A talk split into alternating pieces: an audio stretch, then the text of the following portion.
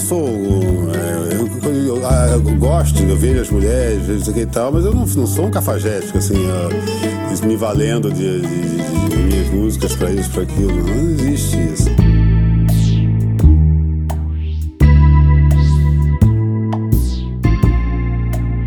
No primeiro episódio de 2024, eu falarei sobre Chico Buarque a partir do livro Histórias de Canções, escrito por Wagner Homem em 2009. É, como o título sugere, são apresentadas cerca de 130 canções de Chico. Dessas, eu escolhi cinco músicas para abordar neste episódio, a partir de trechos de um documentário dirigido por Roberto de Oliveira em 2005. Esse documentário, na verdade, é um box né, especial contendo nove DVDs, e as canções escolhidas por mim são as seguintes: Morena dos Olhos d'Água, Eu Te Amo, Imagina, Para Todos e Piano na Mangueira. Eu sou o Fábio Salva e esse é o Cinema Salva.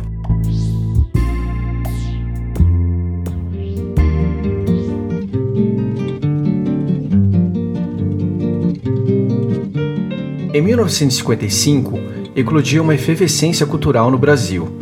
Nelson Pereira dos Santos leva às telas o filme Rio 40 Graus, que se tornou um marco do que viria a ser conhecido como cinema novo. No teatro, o povo torna-se protagonista na peça Eles Não Usam Black Tie, de Gianfrancesco Guarnieri, encenada pelo Teatro de Arena em São Paulo, em 1958.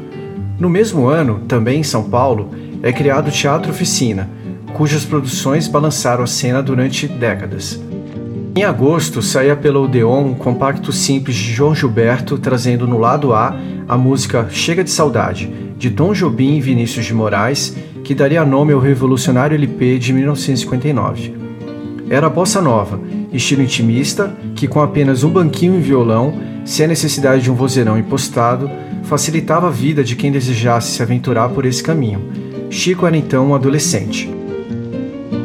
Nascido no Rio de Janeiro em 19 de junho de 1944, Francisco Buarque de Holanda foi o quarto filho dos sete que o historiador Sérgio Buarque de Holanda teve com Maria Amélia Cesário Alvim.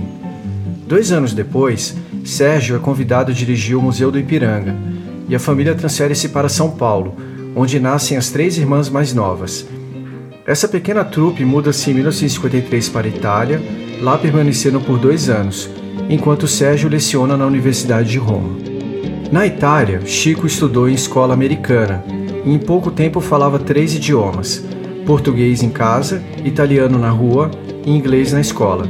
Na volta a São Paulo, cursou o Colégio Santa Cruz, de padres canadenses progressistas. Em 1963, Chico ingressa na FAO, Faculdade de Arquitetura e Urbanismo na Universidade de São Paulo, menos por escolha do que por falta de alternativa. Para a música não havia boas escolas, e o curso de letras era tido na época como coisa para mulheres. E do futebol, outra de suas paixões, ele desistiu após ter treinado no minúsculo Clube Atlético Juventus, na Moca, em São Paulo. O urbanismo, então, afigurava-se como a saída para quem, desde criança, desenhava cidades imaginárias. olhos d'água. Inúmeras matérias de jornal atribuem à psicanalista e socialite Eleonora Mendes Caldeira o status de inspiradora de Morena dos Olhos d'Água, composta em 1966. Pra te dar seu homem Uma das poucas vezes em que Chico falou publicamente sobre o assunto foi no DVD A Flor da Pele, documentário sobre Chico Buarque, dirigido por Roberto de Oliveira em 2005. Aquela mulher, aquela menina era bonita. A, a, você não vai botar isso na, na, na entrevista, não, né? Ela, é uma senhora, mas eu lembro que a missa da, da, da, dos dominicanos, eu e a minha a minha turma, a, gente ia, a missa do, da, da, em São Paulo dos, dos dominicanos para ver a Eleonora. Ela era simplesmente maravilhosa, uma coisa assim. Eu lembro de, de ficar conhecendo assim, de, mas não, não ousava chegar muito perto, porque ela, era muito, às vezes, numa festa e tal, medo de chegar e tirar para dançar, porque podia levar uma tábua, como se dizia na época, levava uma tábua e tal. Mas depois que eu, aí eu virei, uh, virei famoso, aí deu para deu chegar a ela sem, sem medo de levar a tábua.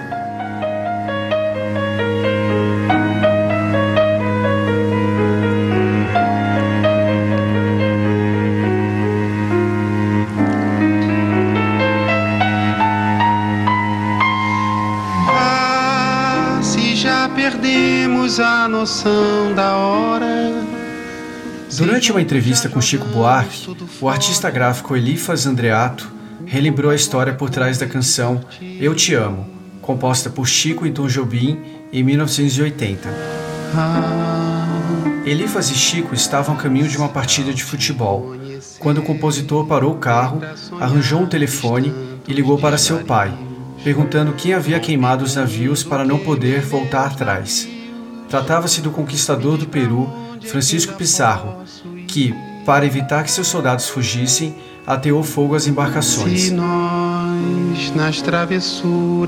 Embora não se livrando do episódio, Chico admite que é crível, porque abre aspas. Se estou com uma ideia que me parece boa, fico assim mesmo, meio irrequieto. O Drummond dizia que quando começava a escrever um poema, sentia um pouco de febre. Fecha aspas. Sim, tornaste a nossa sorte pelo chá. Imagina,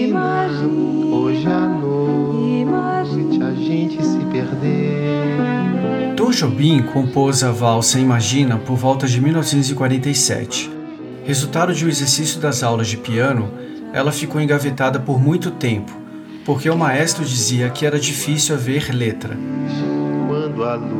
Foi o suficiente para atiçar Chico, que trabalhava na trilha sonora do filme Para Viver um Grande Amor, de Miguel Faria Júnior, em 1983. Ele topou o desafio e mudou o resultado para Tom, que estava em Nova York e recebeu de volta um telegrama com duplo sentido. Abre aspas. It's very exquisite, fecha aspas, que em inglês significa primoroso, mas em português tem a conotação de estranho. O estranho que começava com a impressão Cris. Tom teve que recorrer ao dicionário para saber que se trata de uma corruptela de eclipse. Diz a lenda que em noite de eclipse lunar é necessário fazer barulho para espantar o monstro, do contrário ele engole a lua. Imagina,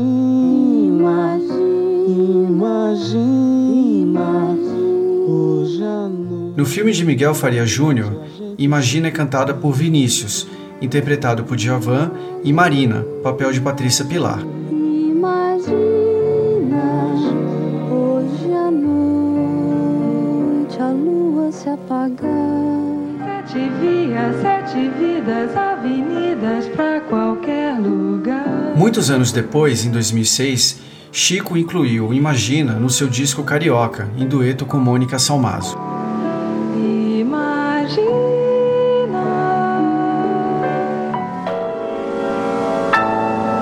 Mangueira,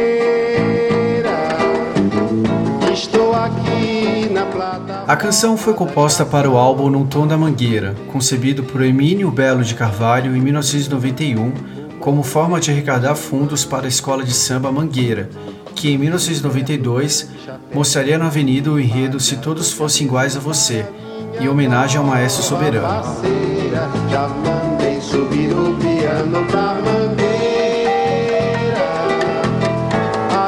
Música não é de levantar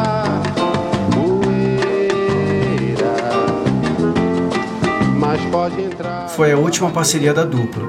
Tom morreria poucos meses Onde depois. a cabrocha pendura saia no amanhecer da quarta-feira.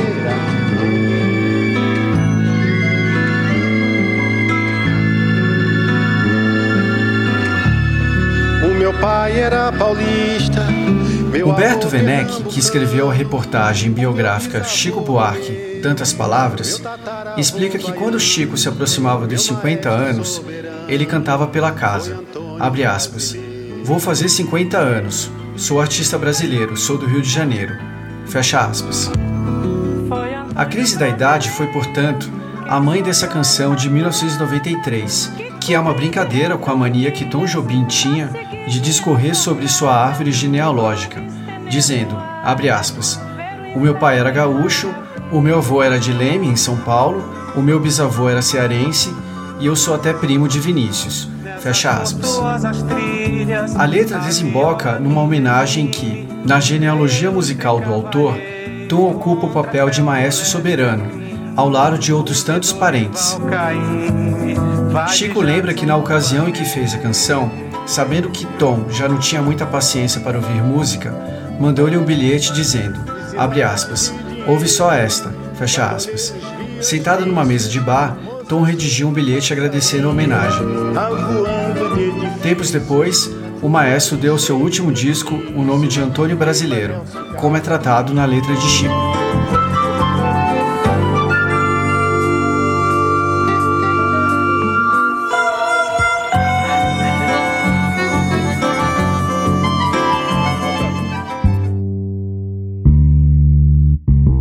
Você gostou desse episódio, eu te convido a ouvir os episódios anteriores. Eu já apresentei as biografias O Anjo Pornográfico, A Vida de Nelson Rodrigues, Verdade Tropical, de Caetano Veloso, e Entre Duas Fileiras, de Gerald Thomas. Nas principais plataformas de áudio, como Spotify ou Deezer, e até mesmo no YouTube, você escuta o Cinema Salva. Roteiro e apresentação minha, Fábio Salva. Então, até uma próxima. O Cinema Salva. Bye bye.